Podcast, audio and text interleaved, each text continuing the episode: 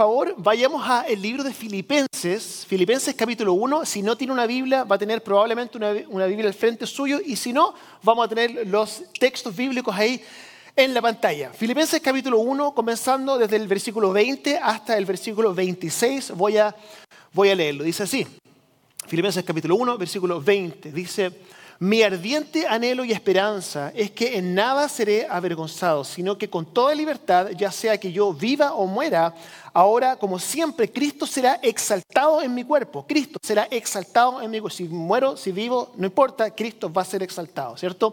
Versículo 21, porque para mí, dice, el vivir es Cristo y el morir es ganancia. Ahora bien, si seguir viviendo en este, cuerpo, en, este, perdón, en este mundo representa para mí un trabajo fructífero, ¿qué escogeré? No lo sé.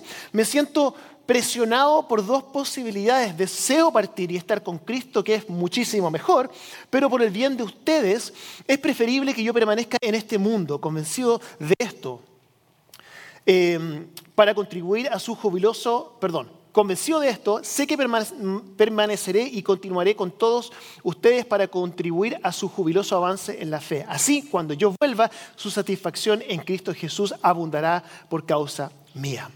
Estamos comenzando hoy día una nueva serie que le hemos puesto como título Sigo avanzando. Y es una serie que está basada en la carta que el apóstol Pablo le escribió a una comunidad que se llama Filipos. Ahora, si usted no sabe quién es el apóstol Pablo, el apóstol Pablo fue el primer misionero de toda la historia. El apóstol Pablo fue fariseo, perseguidor de cristianos. Luego, cuando él iba camino a Damasco, ¿cierto? A, em, a encarcelar cristianos, él tuvo un encuentro con Cristo. Su vida se transformó y él se transformó de un fariseo a un discípulo de Jesús. Y su vida se transformó completamente y él comenzó a plantar iglesias en toda el área de Asia Menor, que vendría siendo eh, eh, Turquía, ¿cierto?, moderna en este momento, plantó muchas iglesias. Una de las iglesias que plantó fue la iglesia de Filipos. Esta fue la primera iglesia que él plantó. Entonces, él manda una carta a esta iglesia desde la cárcel en Roma. Les manda una carta eh, y la razón por la cual manda una carta es porque esta iglesia le envió un regalo a, Pablo, un regalo financiero. Y la persona que le, le, envió ese regalo tenía un nombre bastante interesante. Se llamaba Epafrodito. ¿Alguno de ustedes conoce a alguien que se llame Epafrodito? ¿Alguien no? Bueno, es un reto. Si usted va a tener un hijo, le reto a que usted le ponga a su hijo Epafrodito. Y, se va a ganar un premio, ¿cierto? O Epafrodito, no sé cuál es el, no sé, si, no sé dónde está el acento, no, no lo recuerdo.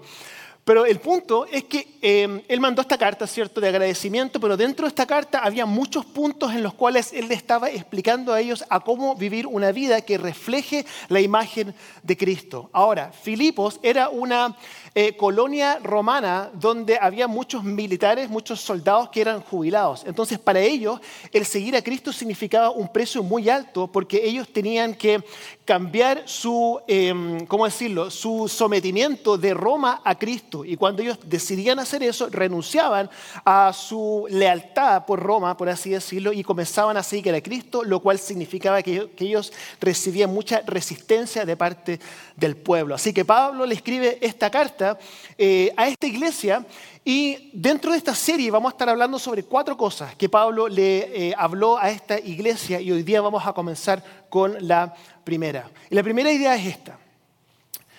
Esta. Escuche esto. No podemos perder. Si usted, si usted sigue a Cristo, si usted es cristiano, usted es discípulo de Jesús, no podemos perder. Ya ganamos. No podemos perder. Así que quiero hablar un poco respecto a esta idea, comenzando con una pregunta. ¿Cuál es su mayor miedo? No tiene, que decirlo, lo, lo, hice, lo pregunté en el primer servicio y alguien gritó, las arañas. Quizás algunos de aquí, no sé. Y es un miedo grande, ¿cierto? No sé cuál es su mayor miedo, pero yo creo que el miedo quizás más grande, o por lo menos uno de los miedos más grandes que todos nosotros tenemos, es el miedo a la muerte. Ahora, incluso si usted es cristiano y usted sigue a Jesús, nosotros, la Biblia nos da algunas luces de lo que va a significar la vida después de la muerte. Sin embargo, si somos honestos, hay un misterio. Decimos, claro, va a llegar un punto en que vamos a morir, vamos a pasar al otro lado de la eternidad y vamos a entrar a algo diferente. Y esto es algo que nosotros como, como cristianos, es tan precioso esto, porque, porque como cristianos nosotros una de las cosas que podemos ofrecer es esa paz que solamente Dios da al enfrentar la muerte. He tenido el honor de hacer bastantes funerales, sobre todo en estos últimos meses en nuestra iglesia, personas que han sido parte de nuestra iglesia que han pasado a la eternidad. He hecho funerales para personas cristianas y también he hecho funerales para personas no cristianas. Y una de las cosas que para mí es un tremendo testimonio es la diferencia en cuanto a cómo las personas reaccionan en los funerales de personas que son cristianas y las personas que no son cristianas. En un funeral cristiano, uno, obviamente que hay mucha tristeza. Nadie está feliz de estar ahí, ¿cierto? Es un, momento triste, pero oiga, hay una esperanza por dentro, una, una sensación, una, un sentimiento de paz que todo el mundo tiene. Cuando uno va a un funeral que no es cristiano, hay, hay, hay solo tristeza y confusión. Entonces, una de las cosas que nosotros como cristianos podemos hacer en este caminar con Cristo es la esperanza que recibimos nosotros como resultado de saber qué es lo que sucede al otro lado de la eternidad. Em, es increíble porque cuando pensamos en la muerte, muchas personas eh, tratan de hacer una pregunta más grande. Eh, hacer una pregunta más grande que tiene que ver con cuándo se acaba el mundo, ¿cierto? ¿Cuándo se acaba el mundo? Oiga, ¿usted sabrá cuándo se acaba el mundo? ¿Sabe que ha habido tantas personas que han tratado de adivinar cuándo se acaba el mundo y el 100% de ellos han estado equivocados? Pero ¿sabe que se obsesionan por saber cuándo se acaba el mundo? Oiga, ¿se va a acabar el mundo en 100 años o se va a acabar el mundo en 10.000 años? Cuando, no, cuando están pensando en eso, pero no estamos pensando que nosotros sabemos 100% que de todos los que estamos aquí, eh, si usted tiene más de 20 años, le quedan, pero como máximo 80. Entonces el mundo se le va a acabar. Aunque el mundo no se acabe, su mundo y mi mundo se nos va a acabar. ¿Y sabe qué? Se nos va a acabar bien pronto. Nos queda poquito tiempo. Nos queda poquito tiempo. Em, entonces, lo que quiero que, que usted pueda entender y que yo pueda entender es que el apóstol Pablo decía esto. Yo puedo seguir viviendo, voy a estar bien. Y si me muero, mejor todavía, porque puedo pasar la eternidad con Cristo. Entonces lo que quiero que nosotros podamos hablar hoy día es que podamos nosotros acceder a este nivel de paz que Pablo tuvo. Porque ese nivel de paz que Pablo tuvo está disponible para todos nosotros que somos discípulos de Jesús. De eso quiero hablar un poco hoy día. Em, yo quiero decirle una noticia incómoda. Una noticia obvia, pero una noticia incómoda. Todos nosotros vamos a morir pronto. Bueno, ya lo dije, ¿cierto? Buena noticia, ¿cierto? Oye, pastor, qué, ánimo que nos da, nos vamos a morir todos, ¿cierto? Cerremos con una oración y vámonos para la casa con ese sentimiento de desesperación, ¿cierto? Pero mire, escuchen lo que dice Santiago. El hermano de Jesús dice esto en Santiago 4:14. Explica cómo es la vida. Dice Santiago, eh, eh, James 4, 14 uh, dice, y eso que ni siquiera saben qué sucederá mañana, ¿qué es la vida? Ustedes son como qué? Como una niebla como un vapor, ¿cierto? Que aparece por un momento y luego se desvanece. Yo a los 17 años cuando leía eso decía, ah, que le pone color, como decimos en Chile. No, es una exageración. Pero a los 47 años yo digo, oye, realmente como que tiene razón. Como que siento, oye, que pasó, todo tan rápido, ¿cierto? Como que uno de aquí puede ya ver su muerte, ¿cierto? Un poquito más allá, como que queda un poco. Mi mente me dice que tengo 17 años, pero mi cuerpo ya no, ya una caída, ¿cierto? Un tropezón, ya uno no se recupera como antes, ¿cierto? Uno tiene que take a break, ¿cierto? Para poder recuperarse. Pero uno se da cuenta que, que, la vida se va acabando.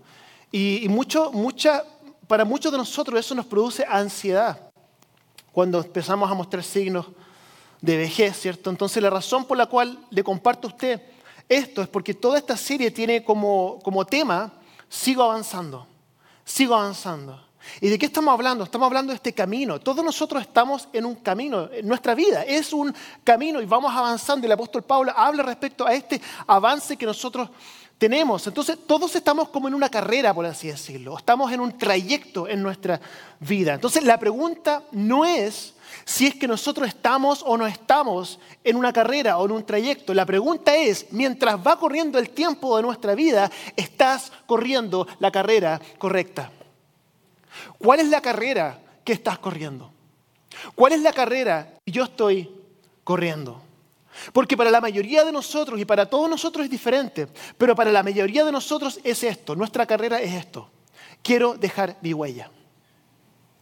Quiero dejar mi huella. Quiero dejar mi huella con mi familia.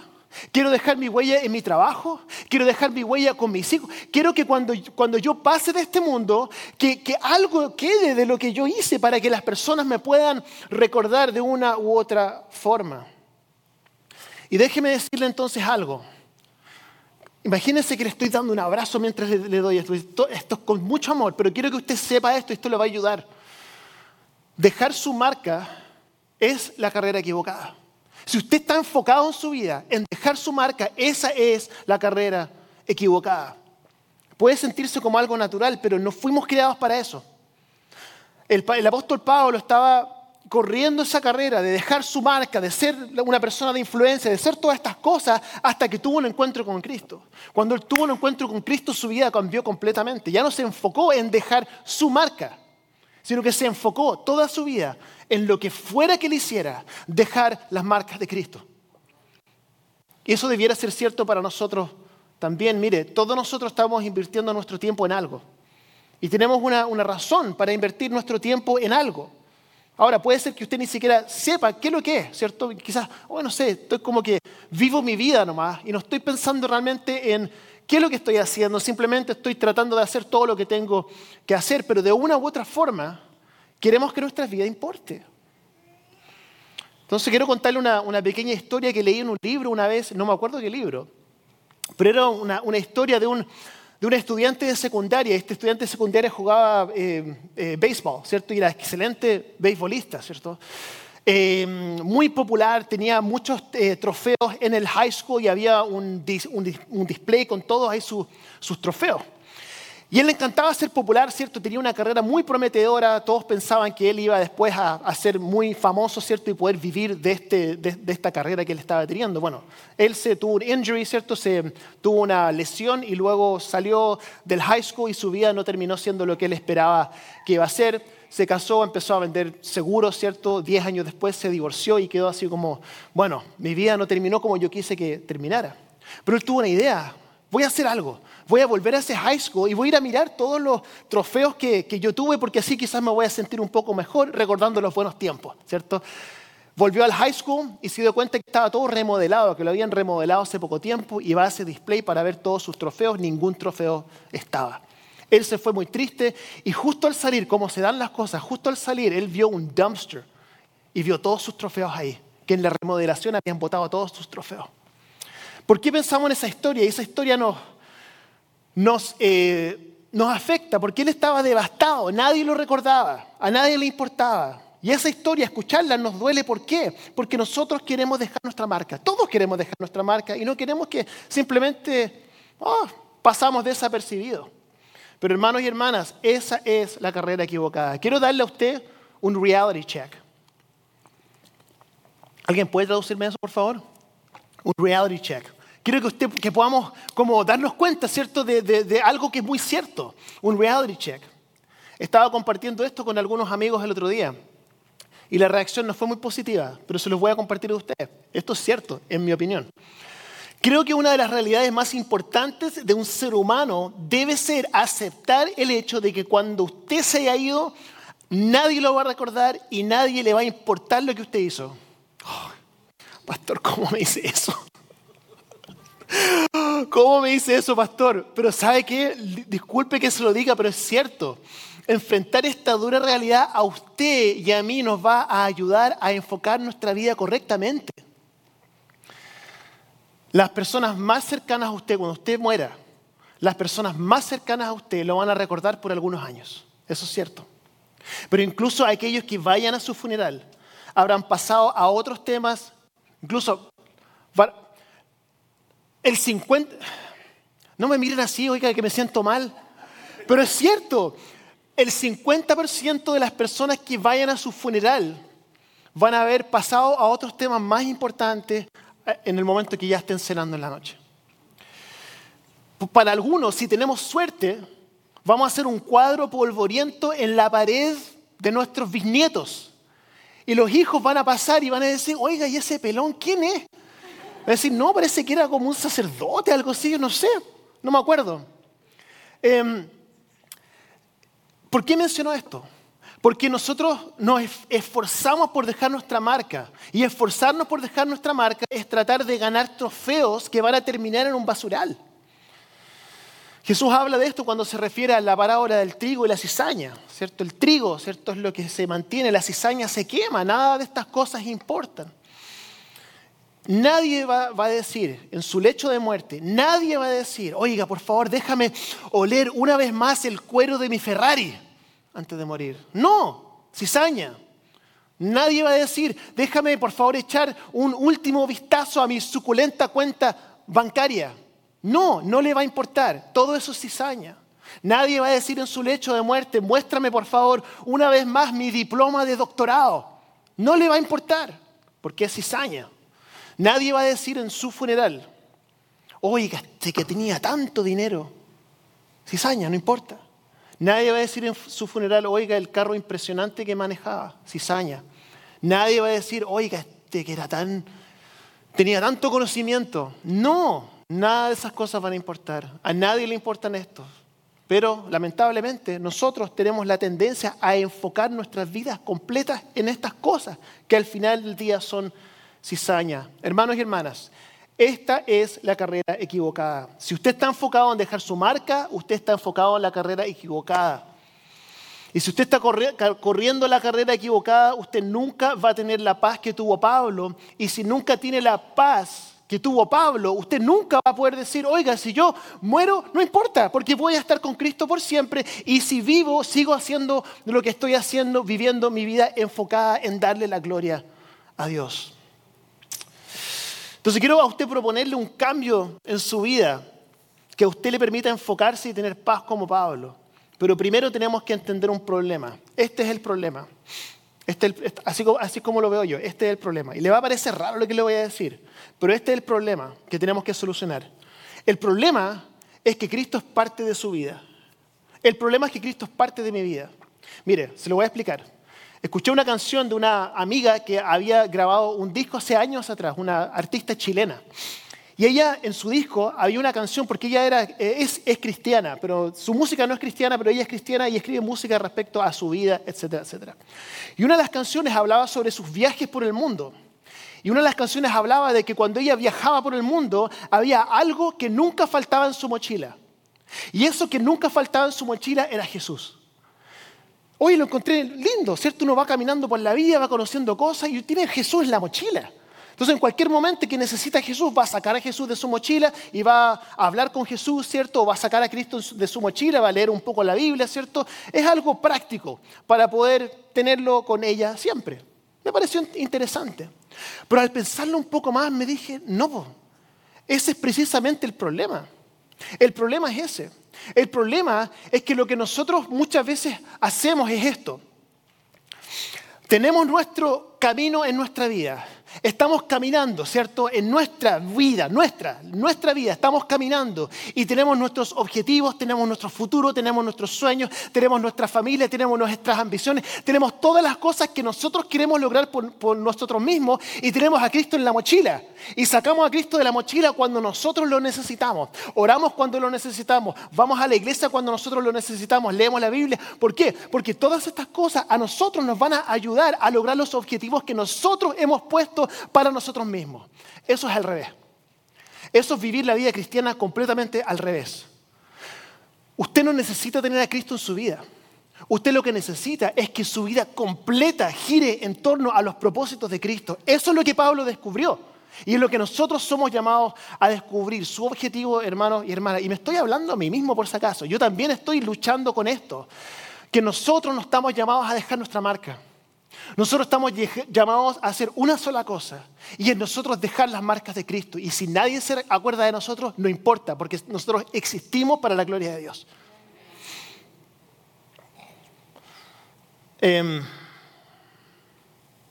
ahora, si usted quiere seguir viniendo a la iglesia y haciendo, no hay problema. De hecho, son cosas buenas. Es bueno venir a la iglesia y hacer todas estas cosas, pero eso no es el, no es el llamado. Usted puede decir, pastor, yo creo que está exagerando un poco. Siga viniendo a la iglesia, no hay problema. Pero usted nunca va a poder experimentar la vida abundante que Cristo promete, ni la capacidad de poder decir como Pablo, no puedo perder. Porque ya lo tengo todo. No resulta así si usted tiene a Jesús en su mochila. Si usted espera que Jesús gire alrededor de su vida, en lugar de que toda su vida gire alrededor de Jesús, usted nunca va a poder decir como Pablo, si muero, estaré con Jesús por siempre, y si me quedo con vida, seguiré haciendo lo que estoy haciendo. No puedo perder, como dijo Pablo. Jesús era el todo de Pablo, no era un complemento en su vida, era su vida, Cristo. Su enfoque no era dejar su marca, su enfoque era dejar la marca de Cristo. Yo creo que es un buen objetivo para su vida, es un buen objetivo para mi vida, ¿cierto? Pero para ello es necesario un cambio de mentalidad, un cambio de mentalidad. Y esto es difícil, es difícil. Romanos 12.2, Romans 12.2 dice, no se amolden al mundo actual, sino sean transformados mediante la renovación de su mente. Así podrán comprobar cuál es la voluntad de Dios, buena, agradable y perfecta. ¿Cuál es, cuál es el mundo actual? Algunas traducciones dicen que es un, como un patrón del mundo, ¿cierto? No se amolden al patrón del mundo. ¿Cuál es, cuál es el patrón del mundo? Eh, el patrón del mundo es que todos tienen el mismo objetivo. Puede ser de diferentes formas, pero el objetivo central es el mismo. Dejar mi marca, dejar mi influencia, que se acuerden de mí de, alguna, de una u otra forma. Em, pero con este enfoque usted termina perdido. Y la Biblia nos dice, incapaz de poder saber cuál es la voluntad de Dios. Porque estamos enfocados en el mundo, en las cosas del mundo, en la forma de pensar del mundo. Yo no sé qué es peor. Mirar su vida cuando ya estemos casi al final de nuestra vida y mirar hacia atrás, no sé qué es peor, mirar hacia atrás y darnos cuenta que no hemos logrado ningún objetivo que nos propusimos, o darnos cuenta y mirar hacia atrás y darnos cuenta que logramos mucho más de lo que pudimos soñar, pero nos sentimos igual que siempre. No sé qué es lo que es peor. Tenemos que, le voy a dar la receta para poder eh, vivir de esta forma. Y le voy a dar una receta que va a sonar muy cursi, va a sonar muy... ¿Se entiende la palabra cursi, cierto? Como muy... ¿Sí? Em, ¿Cómo tomamos un camino diferente? Tenemos que mirar hacia arriba. Ustedes, ay, pastor, que hoy miremos hacia arriba y todo se va a solucionar. Se lo voy a explicar. La Biblia lo dice. Tenemos que mirar hacia Cristo. Y para poder mirar hacia Cristo tenemos que sacar nuestra mirada de estos 80 años en la tierra. Tenemos que mirarlo a Él. Levantar nuestra mirada. Colosenses capítulo 3, Colossians chapter 3, versículo 1 y 2 dice así, ya que han resucitado con Cristo, hemos, los que hemos resucitado con Cristo, hemos sido bautizados, somos seguidores de esto para nosotros. Ya que han resucitado con Cristo, lo que significa somos bautizados y estamos siguiendo a Jesús. Ya que han resucitado con Cristo, ¿qué? ¿Cierto? Número uno, resucito con Cristo, me bautizo, soy un seguidor. Eso es número uno. Número dos, ¿qué es lo que, que hay que hacer? Dice, buscar las cosas de arriba, donde está Cristo sentado a la derecha de Dios. Concentren su atención a las cosas de arriba y no en la tierra. Mirar a Jesús. Pero nos enfocamos aquí, porque, porque esto parece más real, más concreto. Tenemos la tendencia a mirar hacia abajo. Y para explicar esto voy a contar una historia que parece que la he contado antes. ¿Sabe qué? Mi esposa me dice, oye, esa historia ya la contaste, pero es que yo tengo solamente 47 años de vida, no puedo inventar más historias si tengo un monto limitado de historias en mi vida, pero les voy a contar una historia, creo que la he contado antes. Mi mamá, ¿cierto? Ella em, me enseñó a andar en bicicleta, pero ella no sabe andar en bicicleta. Ella me enseñó a tirarme, ¿cierto?, clavados, pero no sabe tirarse clavados. Ella me enseñó algo que ella no maneja, ¿cierto? Y me acuerdo cuando me estaba enseñando a andar en bicicleta, yo me subía a la bicicleta y me caía. Me volvía a subir a la bicicleta, me volvía a caer, ¿cierto? Y mi mamá me dice, mira, tú estás cometiendo un error. Y el error que yo cometía era que yo miraba la rueda de adelante, ¿cierto? Miraba así. Pero, pero mi lógica me decía que si yo miro hacia abajo, va a ser más fácil, porque si miro hacia abajo voy a ver todo lo que puede causar problemas. Si veo una piedra, veo un hoyo, ¿cierto? Voy a poder verlo y poder, ¿cierto?, esquivarlo. Mi mamá me dice, no, no, no, eso no es la forma. Tú tienes que levantar la mirada y mirar no, no hacia donde, no donde tú estás, sino mirar hacia dónde tú vas. Y en el momento en que levanté la mirada, obviamente, ¿cierto? Me logré balancear y pude seguir hacia adelante. Creo que este es el mensaje de hoy día, porque nosotros como seguidores de Cristo Si mantenemos nuestra mirada en las cosas del mundo, en los problemas, en dónde me puedo caer, en qué va a pasar acá, qué va a pasar después, qué va a pasar después, y tratamos de controlar todas las cosas, ¿cierto? Nos vamos a dar cuenta que nos vamos a seguir cayendo en nuestra vida, nos vamos a seguir cayendo en nuestra vida, pero cuando levantamos nuestra mirada y ponemos nuestra fe en el que nos dio la salvación y miramos hacia Cristo que está sentado a la diestra del Padre, toda nuestra vida se empieza a ordenar y no es que los problemas se vayan. Oiga, no estoy aquí para decirle que usted mire a Jesús y no va a tener más problemas, porque el apóstol Pablo mismo estaba escribiendo desde la cárcel en un momento en que probablemente lo, lo iban a ejecutar en cualquier momento. Era muy posible. Entonces no era que sus problemas estaban solucionados, pero que mirara hacia arriba, poner su corazón en las cosas de arriba. Nuestro rol, hermanos y hermanas, no es dejar nuestra marca sino la marca de Cristo donde quiera que nosotros vayamos. Eso es todo, ese es el fin de la historia. Por eso estamos aquí. Que cuando yo predique aquí, usted, que yo desaparezca y usted se quede con Cristo. Que cuando usted interactúe con su esposa, con su esposo, con sus hijos, que ellos puedan quedarse con la imagen de Cristo, no con usted. Que cuando partamos de la tierra, que la imagen de Cristo sea la que usted haya dejado atrás. Que podamos decir, si vivimos o morimos, traemos gloria a Dios en todo lo que nosotros hacemos. Eso es la belleza de lo que ofrece seguir a Cristo. Y es que no podemos perder.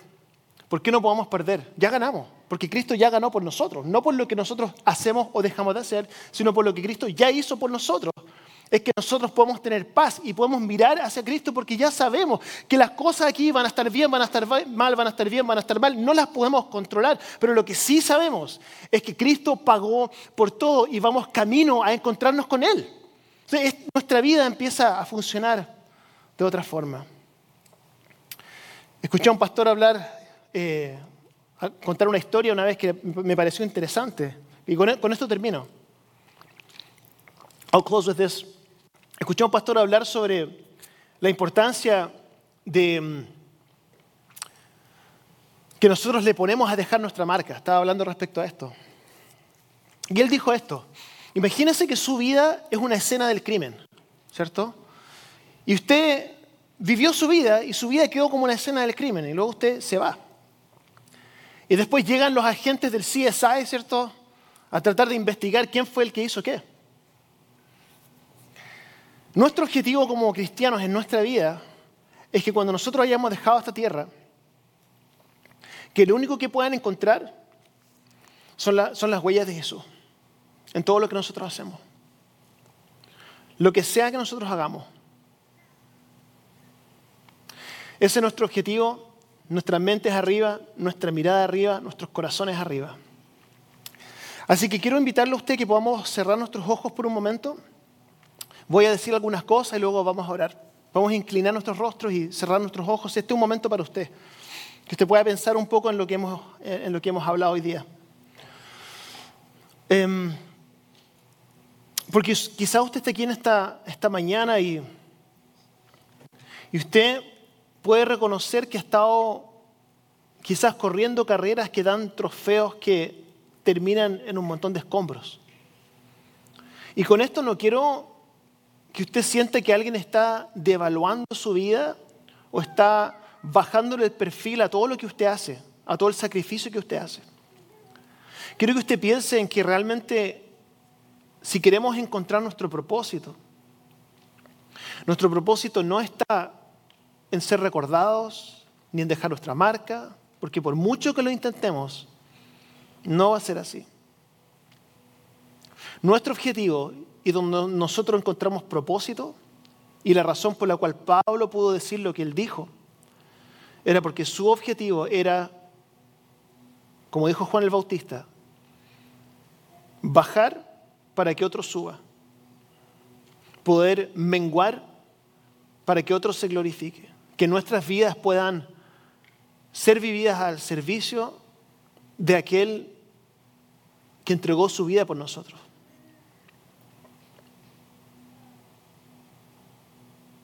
Estamos llamados a algo más grande, a algo eterno, a algo que es inamovible. Y que nosotros podamos llegar a las situaciones más terribles que podamos enfrentar en nuestra vida y ser capaces de decir como Pablo, si sigo viviendo, sigo girando toda mi vida en torno a Cristo. Y si muero es ganancia, porque estaré con Jesús para siempre. Así que, Señor Jesús, damos gracias por este momento que compartimos, gracias porque tú nos has hablado a nosotros, a nuestros corazones hoy día, y te damos la honra, la honra y la gloria por eso. Presentamos esto a ti, Señor. Oro, Señor, que los corazones que, que han estado abiertos para escuchar hoy podamos entender que el sacrificio que tú hiciste por nosotros es el que nos permite poder correr esta carrera sin la presión de tener que enfocarnos en nosotros, sino siempre darte la gloria a ti en todo lo que hacemos para dejar tus marcas y no las nuestras. Así que oramos esto, Señor.